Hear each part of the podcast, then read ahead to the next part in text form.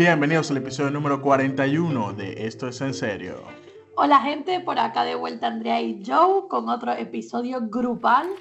Por acá están otra vez Mari, Rupert y Ana de regreso por petición A del petición del público.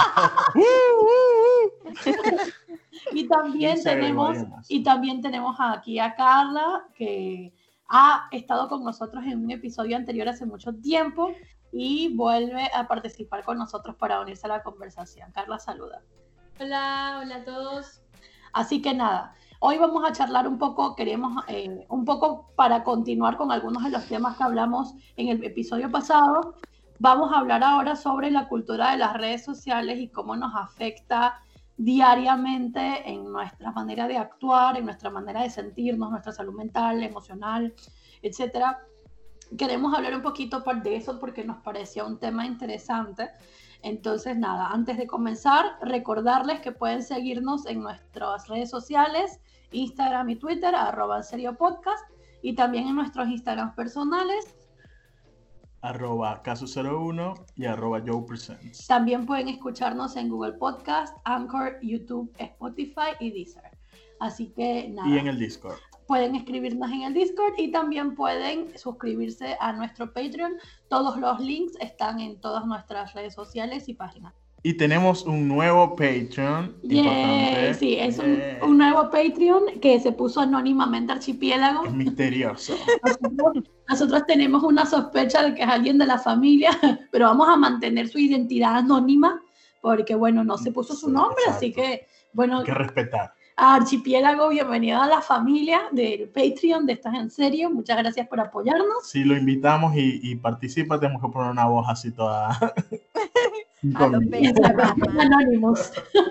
bueno, ya, ya para comenzar con el tema, eh, una de las cosas que nosotros queríamos hablar desde la semana pasada es un poco charlar sobre cómo creemos nosotros que el uso constante y la cultura de las redes sociales afect- nos afecta emocionalmente. Ana comentaba en el episodio anterior que ella tenía esta sensación de que esta cultura influencer instagramer es deprimente y le afecta negativamente a, o sea, psicológicamente, y esto es algo que incluso este fenómeno ya está siendo estudiado por universidades, empresas. De hecho, Instagram hizo una prueba piloto para quitar, para que no se vieran la cantidad de likes de, que En tenían las post. personas en los posts. Eh, no sé en qué quedó esto realmente, pero sí que sé, sé que se hizo una prueba piloto hace no mucho tiempo y como para tratar de implementar medidas en las que la gente no sintiera la presión de la cultura de los likes y de los followers. Sí, yo creo que además de redes sociales también está el tema del de el, el teléfono como tal, o sea, el uso de un- del teléfono que nos consume demasiado, usando redes sociales y usando otra cualquier otra aplicación. Sí, esto Pero me recuerda, Totalmente. Me recuerda al episodio este famoso de Black Mirror en el que, Exacto. en el que la, gente tiene, que la gente tiene como un score dependiendo de la cantidad De de, interacciones que tengan las redes sociales. Así que a, a partir de este punto acá abrimos la opinión del público eh, que nos cuente acá, eh, Ana, ya que la mencioné, ¿a qué te referías en el episodio pasado cuando decías que te parecía deprimente? Vale, es que con to- todo esto no solamente influencers, sino en general, o sea, tú sabes que la gente en redes sociales normalmente postea como que los aspectos buenos de la vida. Entonces, cuando uno necesita como que un poco de relación con las otras personas cuando está pasando por malos momentos, no normal, o sea, normalmente no ves en otras personas que estén pasando por lo mismo porque solamente ves las cosas buenas. Entonces te hace sentir como que estás solo en tu sufrimiento, aunque sí es verdad que he visto, o sea, como que en, en otras cuentas, también bastante en algunas celebridades, especialmente que sí en mujeres embarazadas o madres primerizas, que sí están hablando bastante como que de los problemas con los embarazos o problemas lidiando con ser madres por primera vez. Y la gente como que gravita bastante hacia ese tipo de publicaciones, más que oh, un selfie y ay, y qué belleza, ¿sabes? Eh, Claro. Pero sí es verdad que hace falta como que más contenido real en estas redes sociales. Yo creo que también, no sé qué opinarán los demás, ya contarán, yo creo que este es muy propio del comportamiento de la persona que usa Instagram, del influencer de Instagram, porque creo que toda esta cultura de que sea una red social primordialmente fotográfica nos inclina a que queramos publicar cosas que sean estéticamente bonitas, que, que sean como agradables a la vista y eso creo que se, se, transforma en querer postear solo cosas buenas. Si nos vamos a otras redes sociales como Twitter o como por ejemplo Tumblr en su momento, creo que el microblogging, por decirlo así, era la gente como que ventilaba más en esas redes sociales, era, tenía como una tendencia más a colocar cómo se sentían o si estaban mal, si estaban bien, como más mm, realista. Sí, cuando es por escrito las cosas como que fluyen más, la gente se sincera muchísimo más.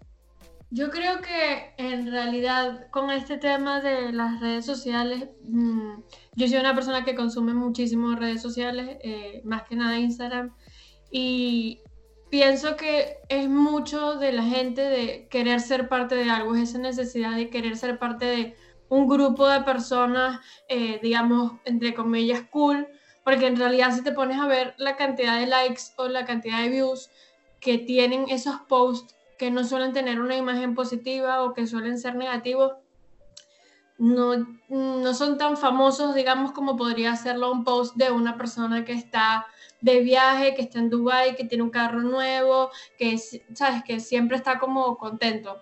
Entonces, pienso que es una tendencia de la gente de copiar eso de todo está bien y está todo bien con el objetivo de poder alcanzar más gente.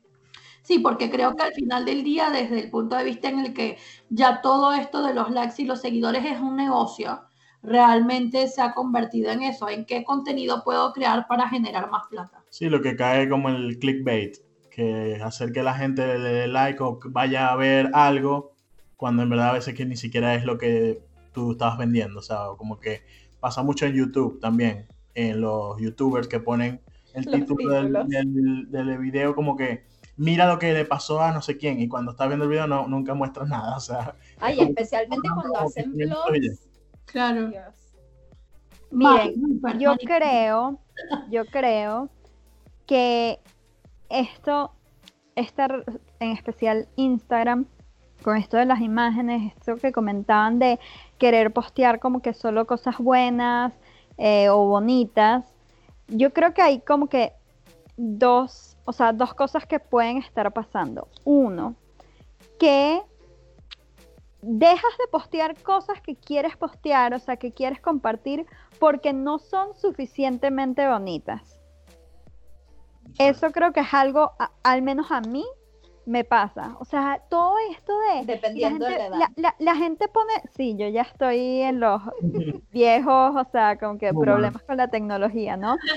No, o sea, es que a mí me parece que es como que tan, o sea, consume tanto tiempo hacer un story, escribirle el textico y lo quiero aquí y lo quiero allá. O sea, yo en lo que llevo usando Instagram, en todos los años que llevo usando Instagram, unos cuantos ya, eh, he posteado, no sé, yo no creo que yo haya posteado más de 10 stories. O sea, me, cinco máximo, una cosa así. Es que toma demasiado, demasiado tiempo. Entonces, y, y también dices, ay, a la gente no le va a gustar. O sea, como que no le va a dar like o les va a parecer feo y qué sé yo. Y entonces como que no lo posteas. ¿sabes? Porque es como que, ¿sabes? Pero es algo que de repente querías compartir. Claro. Y por otro lado... Como que dependiendo de lo, de, lo que dirán los demás. Exacto, exacto. O sea, hay como que esa influencia, o sea, como que te oprime ahí, como que, que en realidad... como la vida real, entonces. claro. Yo, yo igual, eh, yo siempre he sido, o sea, siempre he estado en las redes sociales, o sea, me, no, no las critico, digamos. Eh, Siempre tengo Twitter desde el 2008. Justamente estaba viendo que, que cuando me abrió el Twitter. Y lo que, lo que yo pienso es que si no quieres esa negatividad o, esa gente tóxica, simplemente dales un follow. O sea, es dependiendo de lo que tú quieras seguir. O sea, todo se basa en mucho en eso. O sea, en, en quién quieres tú que, o qué quieres que te aparezca en tu, en tu dashboard o en tu timeline. Sí, el algoritmo. Y, qué es lo que quieres ver. O sea, si no quieres que, te, que alguien te critique, sácalo de tu, de tu cuestión. o sea, Claro, Claro, pero, pero a veces ni siquiera es, o sea, ni siquiera es que te critiquen, es simplemente, o sea, que a veces, al menos a mí me ha pasado así, que es como que, ay, como que no posteo esto, porque, ¿sabes? Es como que tiene estándar de, de Instagram, ¿sabes? O sea, yo Es, me es acuerdo, algo así, que hay como una línea así como que, ¿sabes? Si no se ve lo suficientemente bien, o sea, no Va para posteas, Facebook. como- Si no es Instagram, no es de level Instagram, va para Facebook. No, o sea, yo, más allá de lo que dice, más allá de lo que dice Joe, que sí es cierto que si tú no quieres algo en tus redes sociales lo puedes eliminar. Yo de igual creo, yo igual creo que la, la cultura o la tendencia de comportamiento que hay en una red social de igual forma nos afecta y de igual forma existe como un comportamiento de gene- general. Por ejemplo, la gente que no es lo mismo, no suele ser lo mismo lo que ponemos en Facebook que lo mismo que ponemos en Instagram, que lo mismo que ponemos en Twitter, porque Yo ya no pongo nada en Facebook. yo tampoco, pero bueno, el punto es que ya nosotros hemos adquirido como este comportamiento diferente de acuerdo a la red social que tengamos, no sé si les pasa. Mm, O sea, yo como no uso tantas redes sociales y básicamente uso Instagram, no, pero sin duda alguna te reconozco o sea, lo que estás diciendo y además de hasta para marketing, para muchas otras cosas eso se hace. Sí. Bueno, yo lo hago, yo lo que pongo en Facebook es cuando está target, o sea, está eh, cuando lo, lo que quiero poner es para un grupo de gente que sé que tengo en Facebook, que Tíos. además, sí, exacto, tíos y eso, no, pero por ejemplo, una, o sea, cuando yo me fui de intercambio hace cuatro o cinco años, todo era Facebook, todo el mundo estaba en Facebook, entonces ahí tengo muchos seguidores de algunos países o algunos sitios que sé que van a ver este contenido, entonces lo pongo ahí. Todo el mundo Eh, y para todo lo demás existe Instagram. Sí, es que Instagram le, ganó, a- le está ganando a todas las redes, prácticamente. Pero es que Bueno, mucha gente que usa no uso- Facebook es porque no usan WhatsApp. Así que usan el Facebook Messenger. yo, yo tengo, yo, yo Facebook, ah, Facebook ahorita, escribe mensajes por, por Facebook solamente. en vez yo, de exacto, yo ahorita Facebook lo tengo es para el Messenger, porque extrañamente en Suecia la gente no usa el WhatsApp, o sea, usan el Messenger de Facebook para hablar con, con gente con la que tienes como que poca confianza. En vez de darle tu número de teléfono y usar WhatsApp, o no tienen ni Pero siquiera WhatsApp. También me parece Es todo lo contrario. Facebook, en. Facebook tú tienes fotos de cuando eras chamo y, o sea, embarrassing ahí todo como que no quiero que vean esto. Sabes, cosas más personales no tiene sentido para nada. Pero bueno, Sí, a ver, creo que realmente lo que es bastante, me parece bastante interesante como todas estas maneras de comporta- comportarnos nosotros las hemos ido adaptando a nuestra manera de ser, como cada red social crea como esta especie de tendencia y estas normas no escritas acerca de lo que debemos colo- colocar en una red social o no. Me gustaría preguntarles y que todos pudiéramos responder si ustedes en algún momento han sentido que las redes sociales los hacen sentir mal de alguna manera. Uf, totalmente. O ¿En qué sea, sentido? eh, bueno, yo, esto es muy personal, pero o sea, yo siempre he tenido problemas de autoestima, eh, como muchas mujeres podemos tener en la vida, incluso también hombres, o sea, todo el mundo puede tener en la vida. Y a mí en Instagram, obviamente, o sea, yo sigo muchas celebridades, también, o sea, sigo que sea gente que hace yoga y es como que ideales que quiero alcanzar, pero a la misma vez me deprime un poco porque siento que toda la gente se ve demasiado bien, toda la gente tiene una vida súper activa y yo soy todo lo contrario.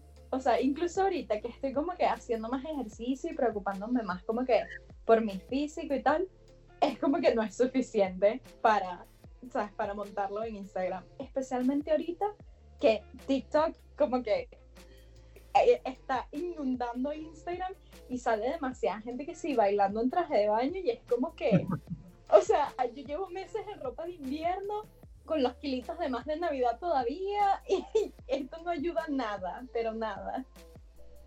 Sobre todo TikTok. O sea, TikTok que últimamente se ha vuelto una... A mí me encanta TikTok. Se ha vuelto una red social que básicamente es Instagram por video y lo único que hace es encargarse la gente de em, poner videos estando feliz y contento y en traje de baño y comprándose carros y, y gastando plata y básicamente eso es todo lo que hay en los videos de TikTok. O sea... A ver, Ok, ok, pero yo, yo tengo una opinión acá. ah, O sea, yo tengo una opinión. O sea, al final, ok, ¿cuál es el propósito de la red social, verdad? Porque si la- el propósito de la red social es pasarla bien, la gente se divierte con videos divertidos, no con videos de depresión, cosas reales. Entonces, coño, eh, eh, o sea, cuando digo cosas reales, me refiero a cosas reales de, de estas, digamos, negativas. Pero si tú, yo me voy a, a, a TikTok, que no lo uso, pero si lo usara, cuando veo los videos cool que pone la gente en Instagram, que son videos que me dan risa o que son bastante creativos, etcétera. Yo iría a TikTok para consumir ese contenido. Pero claro, ahora si alguien usa la red social para, para no sé, ver cómo le está yendo a tus otros amigos del colegio, etcétera, eso es diferente. Entonces yo creo que depende para qué usan la red social las, las personas. Si lo Claro. usas para saber, yo por lo menos yo personalmente, eh, a mí algo muy positivo de las redes sociales es que me permite estar conectado con, o sea, sobre todo nosotros que vivimos, sabes, abroad, dejamos a muchísima gente atrás, tenemos amigos en todas partes del mundo. Me gusta estar conectado, así sea comentando historias, a, a- amigos de infancia, etcétera. Eso me gusta full. Pero, pero claro, si hay gente que entonces se lo toma mal, coño, mira cómo le va a este, está siendo exitoso o es feliz, etcétera, ahí sí puede venir un problema. No me pasa, pero sé que le pudiera pasar a gente, pues es que le pasa a la gente. Lo que pasa es que esas emociones, las personas que, eh, o sea, porque una cosa es en el caso de, comentó Ana, que decía que es un tema de autoestima, que creo que es donde está gran parte del problema que siente mucha gente. Y después hay otras emociones como por ejemplo envidia, que creo que ya eso es un tema de que la persona está mal y que van a sentir esa envidia, bien sea a través de Instagram o bien sea en persona cuando se reúnan con ese amigo que de repente triunfó en la vida y tú no, ¿no? Pero, por ejemplo, en mi experiencia personal, a mí, yo ya lo he dicho acá en este podcast, pero yo odio Twitter fuertemente. O sea, me parece, Joe lo ama, va a estar completamente en contra de mí, pero yo odio Twitter y la cultura de Twitter. Me parece que la gente es súper tóxica, que hay demasiados haters, que la viralidad eh, solamente termina eh, como, siempre es como, hay como mucha malicia de la gente en Twitter. Yo, yo lo que digo de Twitter es que es una, es una red social que te ayuda a mantenerte eh, eh, como que enterado de lo que pasa. Sí, eso las es cierto. noticias sí. mucho más rápido. Sí, es Llegan las noticias mucho más rápido que Instagram. No a en Instagram. No, es que claro, tienen propósitos diferentes. Obviamente Twitter nace para hacer microblogging y para que te enteres en pocas palabras de, de algo puntual. Que justamente estuve hablando eh, hoy con Alexandra. Saludos Alexandra si llega a escuchar este episodio. Por Twitter, porque ella ponía como que, bueno, yo me pongo a escribir cosas acá y nadie me para y tal, algo así puso. Yo le, yo le digo como que, bueno, pero es que la idea, la idea es que nosotros en Twitter escribamos cosas, obviamente lo que pensamos o opiniones o lo que nos pasa en el día a día y conectar con gente que también le pasa lo mismo y tipo a crear ahí un vínculo o hablar o, o conversar o crear amigos, digamos, eh, porque tenemos cosas en común, ¿sabes? Igual como comenzó Tumblr también, que era una red social donde hicimos muchos amigos porque teníamos los mismos gustos, teníamos las mismas cosas que hablar o que compartir y de ahí se creó ese vínculo. Que luego la gente lo agarre para otras cosas o para eh, sacar y, y odiar a todos y, Yo- e insultar a todo el mundo. Yo es el defensor de Twitter. Pero la cuestión es cómo te afecta. Si tú sientes que te está afectando demasiado, te sales y ya. Sí, obviamente. Eso es, yo estaba viendo, leyendo un artículo en el New York Times que hablaba sobre, más que todo, era el, la adicción al phone screen, o sea, a ver la pantalla del teléfono. Y, Ay, yo sufro de eso. Y cómo nos afecta. Entonces, hay un, eh, consultor que se llama Nir Eyal. Él escribió un libro, es, medio loco porque él primero escribió un libro para Silicon Valley donde se llamaba Hooked, que es cómo enganchar a la gente a las aplicaciones de teléfono. O sea, él explicaba cómo eran estos rewards, como que premios para que te, te mantengas ahí pegado como el Candy Crush. Esas técnicas que, que él eh, estaba dando en ese libro se aplicaron demasiado en aplicaciones de Facebook, en aplicaciones de celular y dieron muchos resultados, lo que nos ha hecho adictos a los teléfonos. Pausa. Ahora- Estoy viendo el futuro de esto. Ahora el señor escribió un libro diciendo cómo desengancharte, cómo despegarte. Exacto, eso es lo que está- lo, lo critican porque el Se dio tipo cuenta del, del mal que hizo. Sí, el año pasado sacó un libro dici- eh, explicando cómo desconectarse del teléfono. Y te explica como que te dice como que desactives la- las notificaciones del celular, que no veas el mail, eh, como que para que te vayas desconectando. Y es lo que es- dicen que está de moda ahora. Muchos gurús de estos de, tec- de tecnología están ahora diciendo como que cómo no pasar tanto tiempo en el teléfono. Incluso están diseñando aplicaciones para no estar tanto tiempo en el teléfono. Y es, es como... muy- Básicamente para vender más, para vender más, pero con otra aplicación, con otra Exacto. forma. Exacto. No, no, pero, pero mira, yo he estado, o sea, en verdad, ah, yo no he aplicado, o sea, como que por ahí estaba leyendo que uno debería a veces como que controlarse y ver, por ejemplo, las redes sociales solo en, o sea, ponerte un tiempo específico para verlas. Lo de las notificaciones también lo había escuchado. Y aunque no he aplicado eso, sí me di cuenta recientemente en estos días que en las mañanas me pongo a revisar el celular, o sea, como que me levanto y enseguida veo el celular y entonces tengo como que, sobre todo además por la diferencia de horarios, o sea, estando en países diferentes, que entonces tengo mensajes como que viejos, gente, o sea, en las redes sociales, lo que sea, y entonces como que quiero revisar eso en las mañanas, pero me estoy levantando con el tiempo así como justo para alistarme y se me estaba yendo el tiempo en las mañanas. Entonces estos últimos días dije, mira, no puedo revisar el celular en las mañanas porque no tengo tiempo para hacerlo y, me, y lo que me está haciendo es llegar tarde a la oficina, ¿sabes? O sea, porque todo es una, es una, una cadena, pues al final no logro estar lista a tiempo, no salgo a tiempo, pierdo el, el transporte, en fin. Y entonces, o sea, me di cuenta, a ver, esto es un tema que ya, o sea, que, que hay tiempo, gente que lleva diciéndolo, que, bueno, desconéctense, o sea, tenemos que Sí. limitar el tiempo que estamos en, en los celulares. Pero, pero recientemente, en verdad, como que me fijé y que, hey, esto me está afectando y en verdad tengo que bueno, este- él, él en este libro, o sea, obviamente dice que esto es algo que afecta a la gente, pero no dice que es culpa de la aplicación. Él dice que es culpa de la gente, o sea, es culpa de nosotros Claro, nuestros hábitos. a la aplicación, no es culpa de la aplicación. O sea, el tipo saca la aplicación y bueno, si tú estás a- te, te vuelves adicto, no es culpa de la persona, ¿sabes? Claro. Es lo que él quiere demostrar, también como para, porque tiene rabo de paja y no quiere... Sí, no.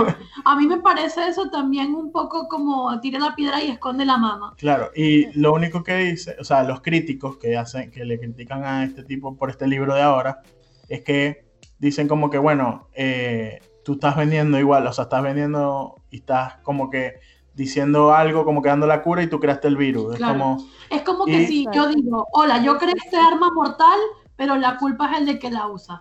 bueno, por eso, pero digo, el, eh, muchos de los que dicen, ah, o sea, que lo critican a él, pero también están en contra de estas adicciones, dice que va a llegar un momento en que la adicción a la- al teléfono va a ser vista tan, tan mal como el fumar, ¿sabes? Como que si ves a alguien ahora fumando, este, lo ves así como que, ah, no ¿Tú fumes. crees que eso vaya a ser mal visto así a ese punto? Yo- dicen que puede llegar a hacer esto, o sea, como es igual que ya está pasando, si tú estás almorzando con alguien y la persona está viendo el teléfono, te vas a, a maltripear, o sea, o vas a decir como que, hey, párame, ¿sabes? Yo-. Estoy de acuerdo, estoy de acuerdo con eso. Yo O sea, también, yo pero- tengo sugerencia cuando la gente está utilizando el teléfono comiendo. Pero Andrea siempre usa el teléfono. Depende con quién. Si estás con gente de confianza y que bueno, sabes, yo veo el teléfono y tú también, pero coño, si llega a ser chimbo, todo el pues. mundo del teléfono. Bueno, Sí. yo, mi comentario es Forever Alone. Yo no sé si es porque últimamente, o sea, no estoy comiendo con nadie que no tengo que ver. que, que, o sea, no estoy así como que alguien me está diciendo, no veas el teléfono.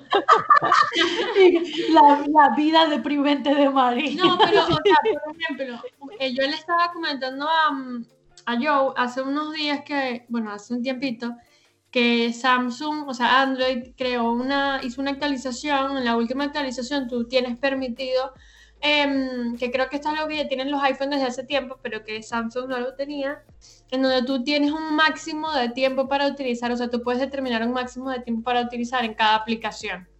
Y puede ser tipo aplicaciones de redes sociales como cualquier tipo de aplicación.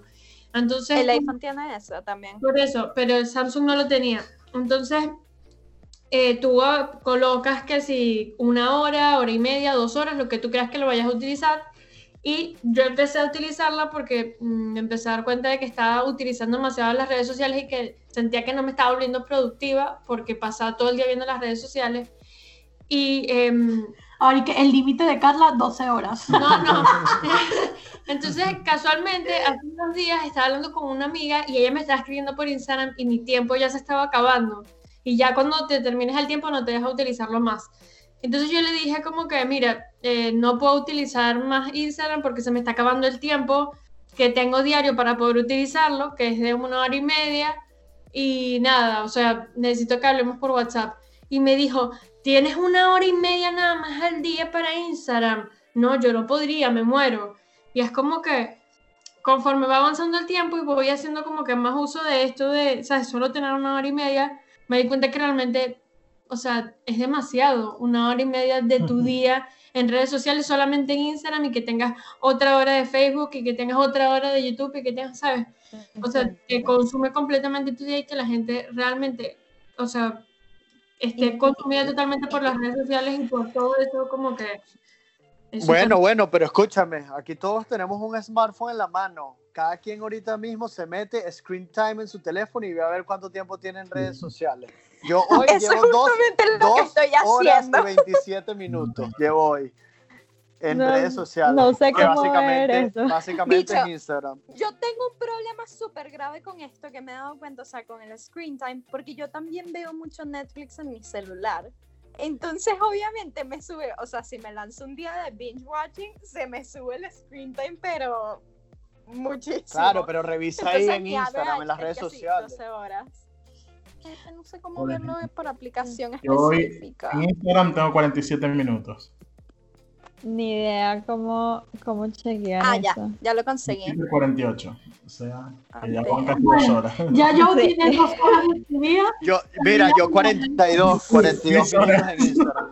Wow, yo Mira. tengo tres horas. Mira, no, pero y es impresionante cómo el tiempo se te va y no te das cuenta y lo que estás, o sea, a veces no, no posteas nada, estás simplemente viendo, de repente ni siquiera, ni siquiera le comentas a nadie, simplemente viendo y scroll y scroll y scroll y es como que Sí, tal cual. vergación, o sea, cuando te das María, cuenta ya llevas llevas una, sí, exacto, yo prácticamente no la, o sea, a ver, yo no uso demasiado mis redes sociales, pero hay veces que me engancho y entonces de repente digo, what, estuve una hora aquí, o sea, yo puedo levantarme un fin de semana y estar una hora echada en la cama viendo Instagram y de repente que, ay, no he desayunado ni siquiera. Y es como que, o sea, explícame. O sea, yo Una tengo hora sin, y además sin 60 veces desbloqueado en el día. O sea, 60 veces desbloqueé Mira, el yo tengo, yo tengo 88 desbloqueos, he clicado 411 notificaciones y 8 horas y 51 minutos hoy en el teléfono. Y eso que trabajaste. Y eso que trae trabajo. ¡Qué Y lo horror! Lo peor, peor, peor es que trabajo de, de teleoperadora, o sea que tengo que hablar con la gente, no puedo estar pendiente del teléfono todo el tiempo. Eso, eso demuestra lo po- la poca atención que en realidad un teleoperador le muestra a- al cliente. al cliente. Realmente espero que mis jefes no escuchen este podcast. Ok, se los introduces unos capítulos más adelante para que no se pongan al día. O ponte al día desde el principio. No, pero sí creo que sí creo que es súper interesante más que todo. Creo que el primer paso es ser conscientes de la cantidad de tiempo que dedicamos a esto y más aún ser conscientes de cómo nos impacta negativamente o positivamente en nuestras vidas. Por ejemplo, yo tomé una decisión hace mucho tiempo ya en la que yo dejé de usar Twitter porque a mí leer noticias antes de, al levantarme y antes de dormir me, eh, o sea, y eso que soy me gradué de periodismo, pero irónicamente leer noticias en la mañana y antes de dormir a mí me mata de ansiedad. O sea, yo no puedo estar pendiente de las noticias, además todos esos hilos de gente odiándome. Buena decisión antes del 2020. Sí, total. todos esos hilos de gente odiándome me pudren la vida y no, no los necesito. Entonces yo en ese sentido tomé esa decisión de hacerlo y solamente voy a Twitter una vez cada mil años cuando quiero buscar algo específico, pero, pero creo que ir tomando decisiones conscientes poco a poco va a formar parte de cambios positivos en nuestra vida. Está bueno borrar la aplicación también. O sea, eso te ayuda. Sí. Yo Facebook, la aplicación de Facebook, y ya pierdo menos tiempo en eso. Claro, sí. Sí, yo estoy, yo estoy de acuerdo. Yo creo que, No, yo creo que el primer paso es eh, aceptación, o sea, y decir, bueno, las redes sociales están tomando un borde de tiempo de mi vida, este, me están afectando, etcétera, y poco a poco ir tomando ciertas medidas. Comprar el libro de este señor, no, mentira. Mira, mira, en temas de libros de autoayuda, yo creo que, que el podcast, este capítulo y unos cuantos se están volviendo de autoayuda porque Andrea siempre saca una reflexión. Y que, y que cómo hacer. Y que yo cambiar de categoría lo del importante- Lo importante es que nos demos cuenta del contenido que estamos consumiendo. Bueno, Lo importante es. para, para, este, para este episodio yo vi una TED Talk de una actriz francesa, ex actriz francesa, se llama Leslie Coutheron, no sé cómo se pronuncia. Eh, ella explica que ella, bueno, era, era actriz, no sé qué, y toda su vida se basaba en posts de Instagram, o sea, como que cómo demostrar que ella estaba perfecta, que era linda, que no sé qué, para que la contrataran, obviamente, eh, para actriz o para comerciales o para photoshoots y tal. Y dice que eso le hacía sentir demasiado triste, porque a veces como que hacía cosas súper rebuscadas, nada más por una foto de Instagram, o sea, para que quedara cool la foto. Y, sentir como que ella empezó a, ver que eso le consumía demasiado, que no se sentía 100% completa, porque, o sea, era una vida en Instagram y una vida aparte, porque decía, como que una vez lo que le hizo como que hacer ese clic fue que ella estaba, acaba de terminar con el novio y empezó y subió unas fotos con una amiga como que sí, una fiesta y tal, su, tipo, ah, aquí tripeando, no sé qué, el viernes. Y después que publicó la foto, lo que hizo fue acostarse en su cama y a llorar y tal, y a, o sea, a dormir. Y no hizo Ay, nada, no fue en realidad ninguna fiesta. Y es Como como, esa historia, he escuchado muchísimas de esos videos que manda mi papá por WhatsApp de, de dejar de usar las redes sociales, etcétera. Bueno, de una influencia. Y él es el más pegado viendo videos en redes sociales. perdón. Sí, él es demasiado pegado. bueno, Y no solo Y bueno, la- ella lo que es hizo que de- se decidió dejar de ser actriz, como que se, se fue, se metió a hacer otras cosas. Y ella lo que muestra, lo que dice es que esto obviamente nos da, eh, cada like o cada interacción que tenemos con la gente nos da dopamina, o sea, nos inyecta dopamina en el cuerpo y nos hace sentir bien. Entonces, eso es una adicción. Entonces, cada vez que tú ves que estás pendiente de que te dieron un like, que te la foto y tal, eso te hace sentir bien y obviamente después, o sea, cuando caes en la realidad no, no es tan bueno. Yo creo también que tiene un poco que ver con que últimamente, no sé, es mi percepción, siento que eh, estamos como en una era como de gente súper sensible con respecto a todas las cosas que se comparten en cualquier red social y que cualquier persona se puede sentir eh, insultada o atacada por un Uy, post. Y que las redes sociales se han vuelto como muy controladas con respecto al contenido que se transmite, con respecto, por ejemplo, a las fotos que estás colocando, gente que quizás coloca una foto en Instagram, eh, no sé, sobre, en estos días vi una que tenía una foto, una historia que tenía una foto de Hitler y la quitaron. La- la- la- la- Eh, o sea, cualquier cosa que pueda generar susceptibilidades a la gente, pues sencillamente la bloquean, entre comillas, susceptibilidades. Entonces, también eso tiene que ver con el contenido que se está colocando, que la gente empieza a colocar cosas más básicas y cosas más plásticas que son un poco, entre comillas, más seguras en las plataformas, por ejemplo, como YouTube, que últimamente se ha vuelto como demasiado controlado con respecto a todas las cosas que dicen, eh, a lo que se transmite en el video, al todo, y el contenido se ha vuelto mucho más básico y mucho más, y la gente está desesperada intentando buscar más views y buscar más likes con ese contenido tan básico que es lo que le permite la red social colocar. Yo creo que por eso el formato del podcast se ha popularizado, porque creo que aunque ya mucha gente lo monetiza, es algo que tiende a ser monetizado gracias a el apoyo, el apoyo de los oyentes de la comunidad que los escucha, bien sea a través de Patreon, como bien sea a través de sponsors, en fin, eh, o a través de páginas que ayuden a monetizar, a monetizar con ads. Creo que el formato del podcast permite que haya más libertad, la libertad que no te permite entender muchas redes sociales a la hora de hablar, porque, por ejemplo, O sea, tu opinión. sobre- Exacto. O sea, poder hablar libremente sin temor a que te censuren o que incluso tú te autocensuras porque estás tan presionado que te terminas autocensurando.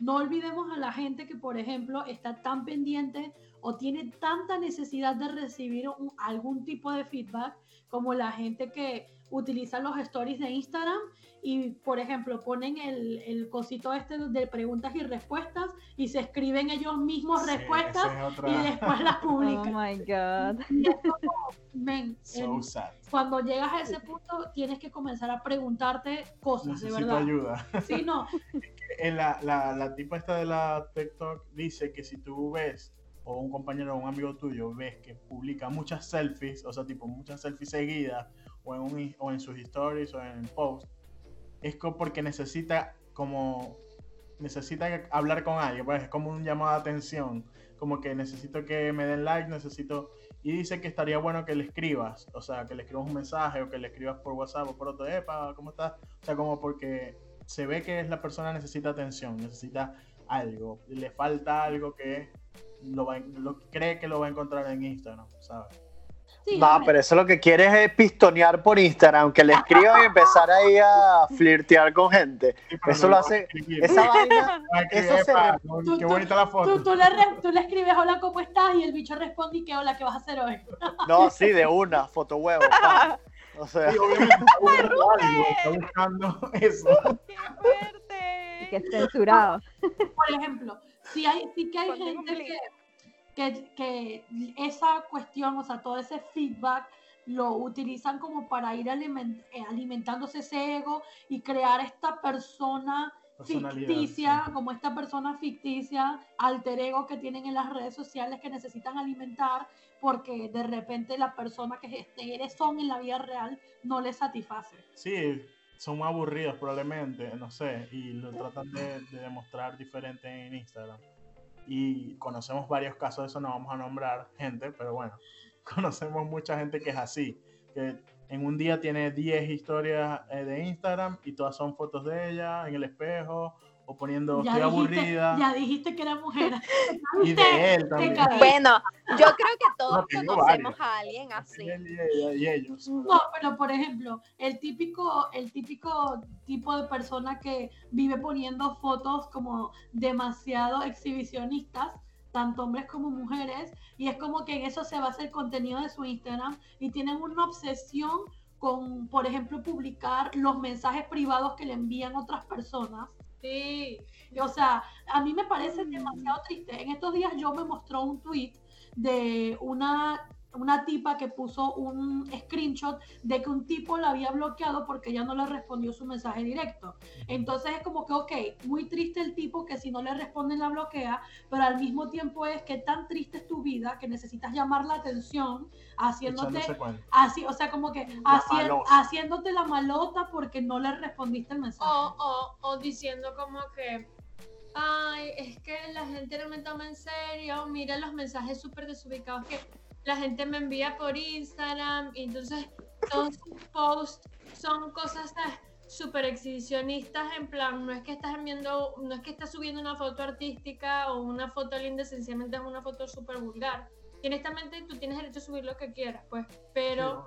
Esa- o sea, tú puedes subir lo que quieras y es tú, o sea, tienes tu libertad de hacer lo que quieras, pero me refiero, es demasiado querer llamar la atención, poner ese tipo de cosas solamente para tener likes o para tener este tipo de contenido de gente que te escribe esas cosas para tú poder seguir manteniendo tu imagen de Instagram. Sí, y el poco de tipos que le comentan jalándole bolas, así como que, ajaja, sí, sí, es verdad, qué loco.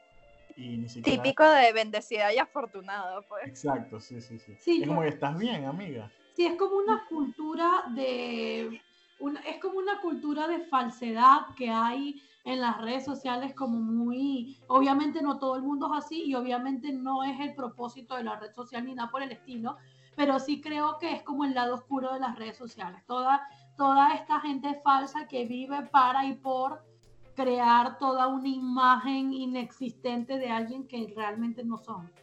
Sí, eso de- ha estado siempre, desde, desde que se crearon las redes sociales. Hay gente que tiene su alter ego en redes sociales y cuando los conoces es totalmente distinto. Exacto, en la época Sí, de full, full curioso que... ¿Cómo? Ustedes tuvieron MySpace. No, no tuve, pero sí lo, o sea, me Sí, acuerdo sí. perfectamente. sé. pues. Pero... Yo tenía el, el space Yo de tuve hasta Windows. hi-fi, o sea. Yo era demasiado adicta de MySpace, creo que fue, era mucho más adicta a las redes sociales en ese entonces que ahora. Y en esa época yo creo que MySpace fue una de las redes sociales que más promovía el hecho de querer parecer cool en las redes sociales. De hecho, muchos artistas y muchos que ahora son influencers, por ejemplo Jeffree Star, salieron de MySpace por toda esta persona que se crearon en MySpace. Bueno, Van no, yo quería migrando de comentar. red social en red social, o sea, MySpace, luego YouTube, ahora Obvio, Instagram. Wow. Mira, yo estaba aquí leyendo algunas cosas antes del podcast y me llamó full la atención que el primer meme sobre Instagram salió hace añísimos, en 2012. Y es un meme que dice como que Instagram, just waking up. Y una, una caraja así toda, ¿sabes? Bonita, perfecta. Y en reality, la jeva hecha verga, ¿sabes? Despertándose toda despeinada. todo. Y la vaina ya es desde 2012, o sea, desde que la plataforma empezaba como a ponerse famosita, pues. Sí, creo que siempre ¿Sabes? se así, pues. O sea, así Instagram. ¿Sabes Sí, a ver, yo creo Creo que... Ana- Ana iba a decir algo. Sí, a Diana, por que eh, con este comentario que dijo Rupert, me parece curioso que yo siento que cada vez veo más la necesidad de la gente de justificar que lo que ponen en Instagram no es como son en realidad. O sea, no sé si, si les pasa, pero yo veo demasiadas publicaciones de expectativa realidad y es la gente diciendo, todo lo que pongo en Instagram no es así, esto es lo que monto, pero en verdad soy así y tal. Y es como que, ¿y por qué no montas simplemente como eres y ya? O sea, ¿por qué esta doble vida? ¿Cuál es la necesidad? Bueno, porque montan de- una, montan una, montan una en la que salen buenota y después montan una como que más cómica, jajaja. Entonces, porque ahora eres cool y entonces, sabes, tratas de ganarte a, lo- a la gente que está buscando la foto en la que sales buenota y a la gente en la que, ah, mira, ella sí es natural, entonces, sabes. Sí, Y, y es exacto. así. Y al final, y al trending. final eso es, es, es trending, pues así todo el mundo lo está haciendo, los influencers Sí. lo hacen. O Sí. sea, verdad hay una, hay una influencer, yo, yo sigo a Lele Pons, que muchísima Lele gente la odia. Pero ella empezó odio. Yo también la odio. Yo la Bueno, yo no la, yo la. Así que por yo la verdad no la odio. Yo no la odio. tus verdaderos motivos, dale.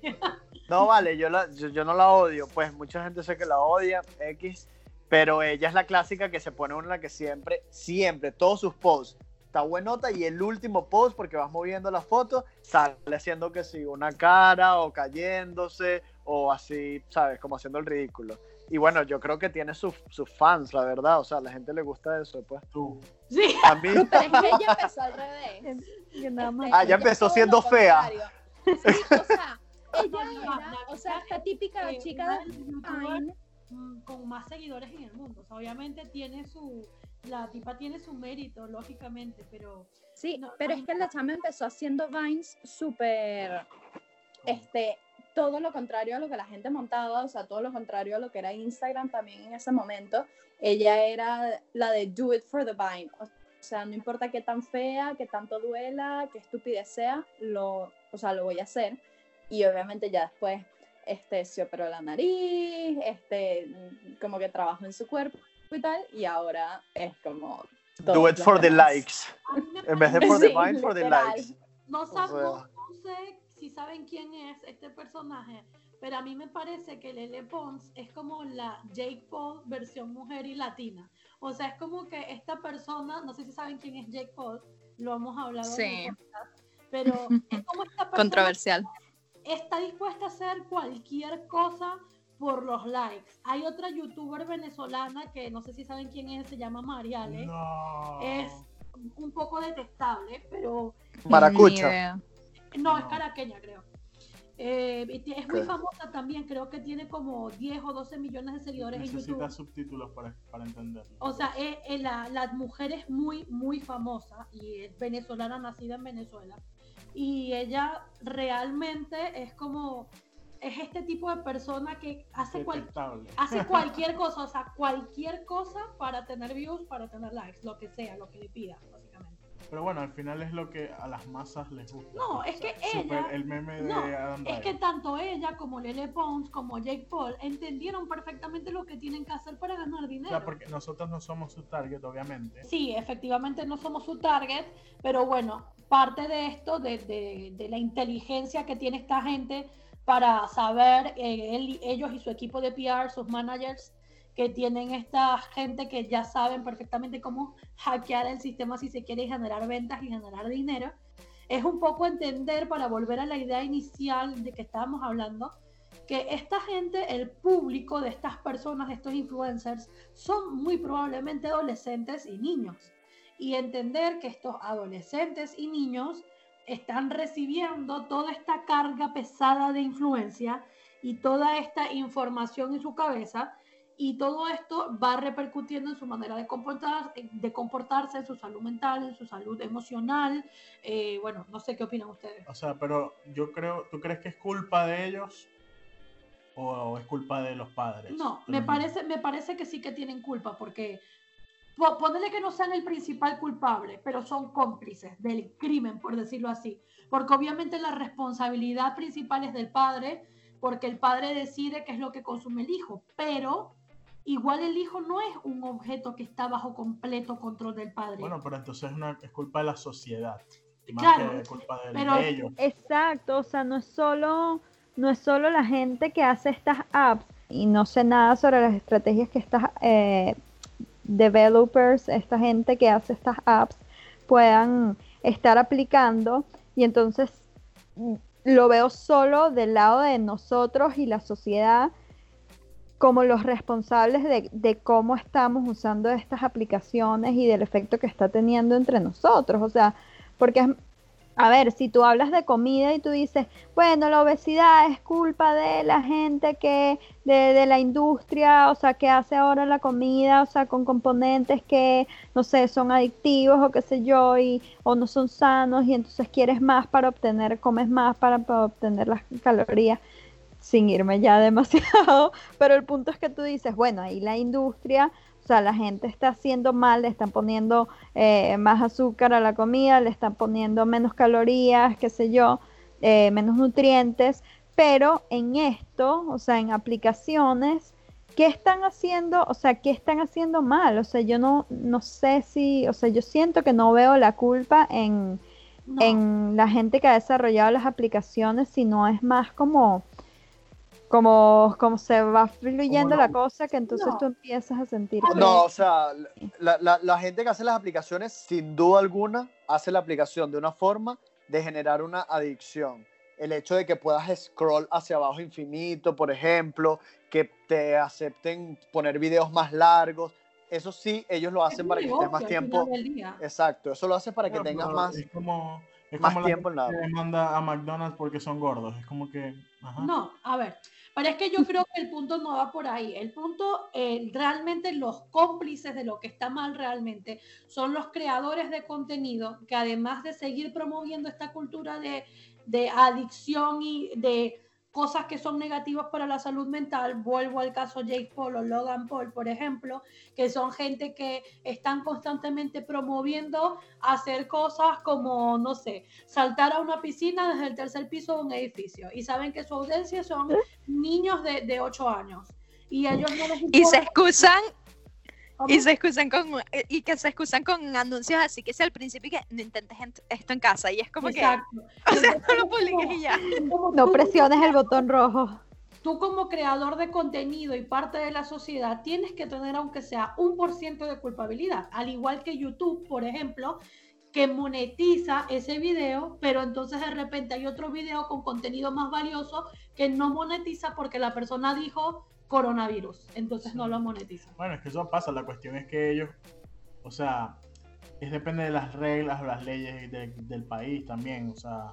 Pero bueno, ahí ves. Claro, eso- como se Claro. reserva el derecho de admisión. Ya, Yo lo que creo que tenemos que preguntarnos es, por ejemplo, vamos a poner eh, Estados Unidos como ejemplo, que ellos ya identificaron como sociedad, el gobierno identificó que hay un problema creciente e importante de salud mental en los millennials y en, en los millennials y en los adolescentes, en el que hay un problema de depresión colectivo causado por las redes sociales y su influencia sobre la gente. Entonces, tú como país, como Pero que vas a bloquear las redes sociales. no, exacto, pero ese es el punto. No es cuestión de restringir, pero el punto es de preguntarse qué haces, porque tienes un problema y la sociedad no se va a arreglar sola. Ah, no, eso es culpa de la sociedad, que se arreglen. No existe eso. Ajá, pero que Bueno, ya, pero o sea, yo creo, aquí yo, yo creo que, eh, o sea, está- es muy jodida la, o sea, la vaina, pero si tú eres un influencer es porque precisamente puedes influenciar gente, ¿verdad?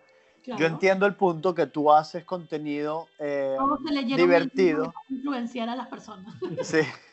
No, pero tú haces contenido divertido porque obviamente la gente, es lo que yo dije en un principio al- empezar la conversación, mi primer comentario fue, al final yo voy a la red, a la red social, yo, para ver algo que me divierta. Yo no voy a ver a alguien llorando por sus penas.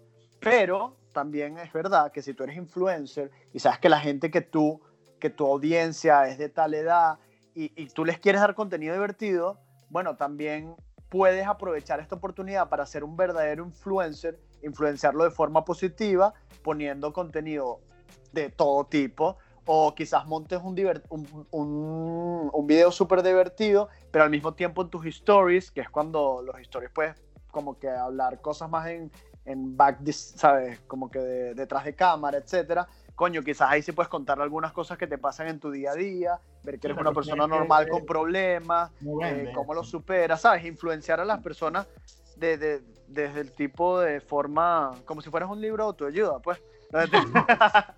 No, pero sabes, como que yo creo que tiene que venir de parte de la sociedad, de, de esos influencers que, que se den cuenta de que tienen el poder de influenciar gente y que hay gente que se está viendo influenciada de forma negativa. Es Y creo que tiene que venir de ella. ¿Quién les va a decir? O sea, nosotros como consumidores somos los que tenemos que exigir esas cosas.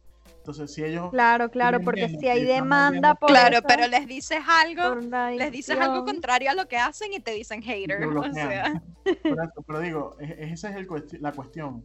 No es un gobierno o alguien que tiene que decirles o exigirles algo. Es que el público o sus sus consumidores son los que le tienen que exigir algo. Porque Hay gente que sigue apoyando esas cosas y las sigue la- viendo. lamentablemente la sociedad es una basura y va a seguir queriendo ver esas cosas. A ver, yo creo Sí. que miren, si nosotros somos basura, nuestro contenido va a ser basura. Así que, o sea, también es, es un tira y afloja, pues, tanto oferta como demanda. Eh, es algo en lo que todos tenemos que trabajar. Nosotros no consumir basura y que los otros tampoco creen basura. sí, eso es lo que Claro, a pero también, también los, los niños de 8 años, 12 o 15, que son los más vulnerables. ¿Cómo? Que le dejo un follow a Lele Pons, pon tu granita de arena. Sí. No vale. Pero, claro, pero, claro, pero lo que quiero decir es, eh, estos, esta gente quizás más vulnerable no va a venir a escribirle, mira, me estoy, tú me estás dando depresión, cambia tu contenido. Eso no va a pasar. No, Entonces quizás tiene no. que venir de otra gente que no pase, pero se dé cuenta del problema que está ocurriendo y coño, tratar de motivar más este tipo de- de, Claro. contenido. No sé. Claro. Sea, yo creo que es un poco hacer el trabajo de hacer que la gente que está haciendo las cosas bien tenga más, como más lugar en el público. O sea, Creo que en realidad, más que eh, verlo por parte de los influencers y de la gente creadora de contenido y de que eh, nosotros demandemos a esa persona o que no creemos que el contenido que ellos están compartiendo sea o no sea correcto, creo que en realidad es un poco más en general incentivar a que la gente tenga un poco más de mentalidad de aceptar la vida de las otras personas y aceptar tu vida y qué es lo que tienes y, ¿sabes? Querer qué es lo que tienes y dejar esa mentalidad como envidiosa o de quiero ser parte de esto, ¿no? O sea, Hey, hey, sí, hubo, eh, buscando, preparándome para, para el podcast, estuve leyendo un poco y encontré que esto en algún momento, Carla, creo que fue Carla, a ver si doy con quién lo dijo, habló sobre esta necesidad de cuando es en, en los posts de las demás personas, como de quieres ser parte de, de un grupo, quieres ser parte de una experiencia y qué sé yo. Y entonces estuve leyendo sobre algo que llaman FOMO, F-O-M-O, Fear of Missing Out. Y entonces es como Eso que... es real, me ha pasado. Exacto, o sea, como que, como que sabes, quieres estar conectado todo el tiempo a las redes porque, ajá, si no estás pendiente va a pasar algo y, y te lo vas a perder. Y, y entonces me da risa porque encontré un- una página que decía como que tips para, para evitar, o esto de FOMO. Y entonces decía, número uno, admit you have a problem. Y que, ¿cómo es esto? Dice, eh, I cannot be everywhere at all times and always be doing the coolest thing ever. And that's okay. Y entonces es como que, obviamente, ¿sabes? O sea, no, no te alcanzan las horas del día, o sea, no te, no te puedes partir en, en, o sea, en un montón de, ¿sabes? En dos y estar haciendo todo al mismo tiempo. Sí, obvio, o sea, Entonces, te va, te va a cortar, obviamente es algo que te va a quitar el tiempo, o sea, es normal.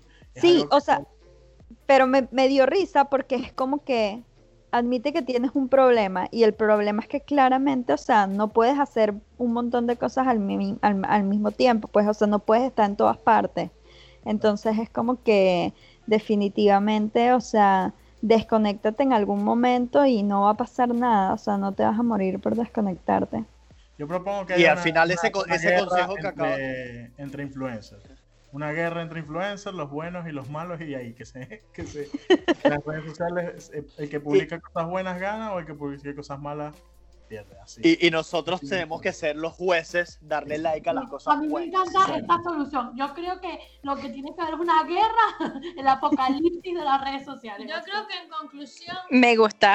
hay que incentivar más a que la gente acepte lo que es y se acepte como es y sea feliz con eso para que los contenidos, las cosas que Epa. comparten las otras personas dejen de afectarles. Sí, a ver, Porque yo me acuerdo... Muy bien, Carla. Móntalo en tu story de Instagram, por Que era favor. lo que iba a decir antes. Yo me acuerdo que hace un tiempo, cuando yo estaba en Venezuela eh, y tenía mis amigos y tal, yo subía post en Instagram. eh, tú sabes, Joe.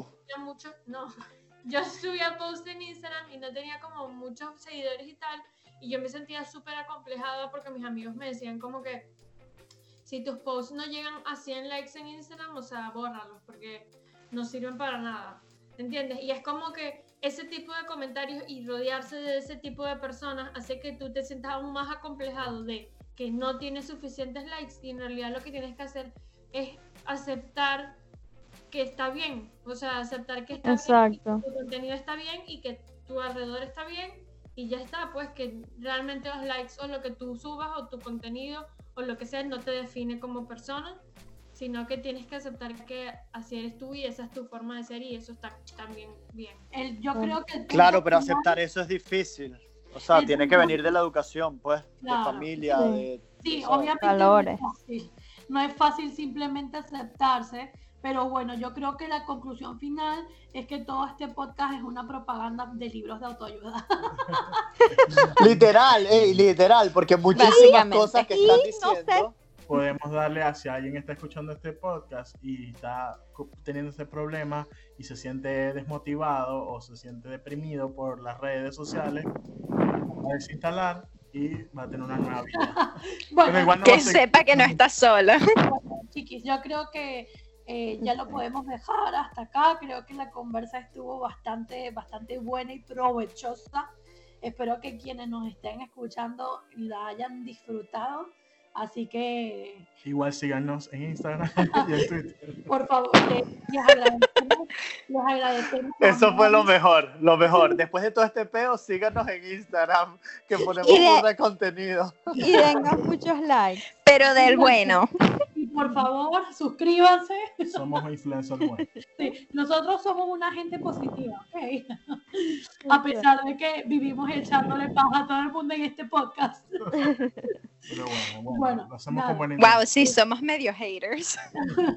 Bueno, Esa es la influencia Gracias. del Twitter de Job. gracias Rupert, Mari, Ana y Carla por estar con nosotros en este episodio. Si quieren mandar saludos, despedirse, este es su momento. Tienen Chao y saludos a Lali, porque Lali es súper real en Instagram. A mí me impresionó. Esta es una Se la prima de pasa llorando. nosotros. Esta es una prima de nosotros que no le da miedo llorar y postea. A mí me parece súper awkward como que sentir, o sea, como que ver sus sus sus fotos de cuando ella está llorando es como que, ay, eso se siente tan privado, o sea, tipo, ¿por qué lo posteas? Pero a la vez es como Lali que se hace llorar, que- Mari. Bueno, pero sabes, Esa es su estética. Exacto, pero sabes, es como que completamente distinto a... Eso es a propósito para ganar seguidores y Para ganar likes, seguidores. Por irse por ahí. Coño. Bueno, nada, este, bueno, gracias por invitarnos de nuevo. Seguimos en contacto para un próximo episodio. Saben que estoy a la orden. Gracias. Saludos, saludos a Pablo, a Yakeri, a Dome, a nuestro A papá. papi. A toda la familia. Más vale que estén escuchando el podcast porque si no, no, no le volvemos a mandar saludos. Hey, Exacto. hey. Eh, a, a- a Carolina y a Vanessa, bueno, a dos Carolinas y a Vanessa que me dijeron que se interesaron en el podcast anterior y capaz se unen aquí a, a nosotros seguidores de esto. Al. Discord, al Discord. al Exacto. Y a María Gracia Andrea. que nos ha planteado dos veces. O sea, que venga para el próximo. Andrea, ve al Discord, está burda divertido. Pero está salvando el mundo. Ajá, Carla. ¿Quieres mandarle saludos a alguien? A, tu- a tus amigotas de, de Maracaibo que te, que te hacían bullying. Qué malos. Mira que sale en Yo un podcast. Yo no suelo participar mucho en los podcasts, pero bueno, realmente me parece que este es un tema bastante cool. Eh, sentí que quedé un poco cortada, quise decir como más cosas, pero me parece que la conversación fue bastante cool y si en algún momento volvemos a hablar de esto, volveré. Síguelo en Discord. Para el Discord, para eso está el Discord. Sigue la conversación por allá. Exacto. Bueno, Bueno, bueno, muchas gracias a todos. Ya saben, como siempre, todas nuestras redes están y nuestros links están en están nuestra bio en de nuestras Instagram. biografías y en la descripción de Spotify y YouTube. Así que muchas gracias a todos. Nos despedimos acá. Chao. Chao. Chao.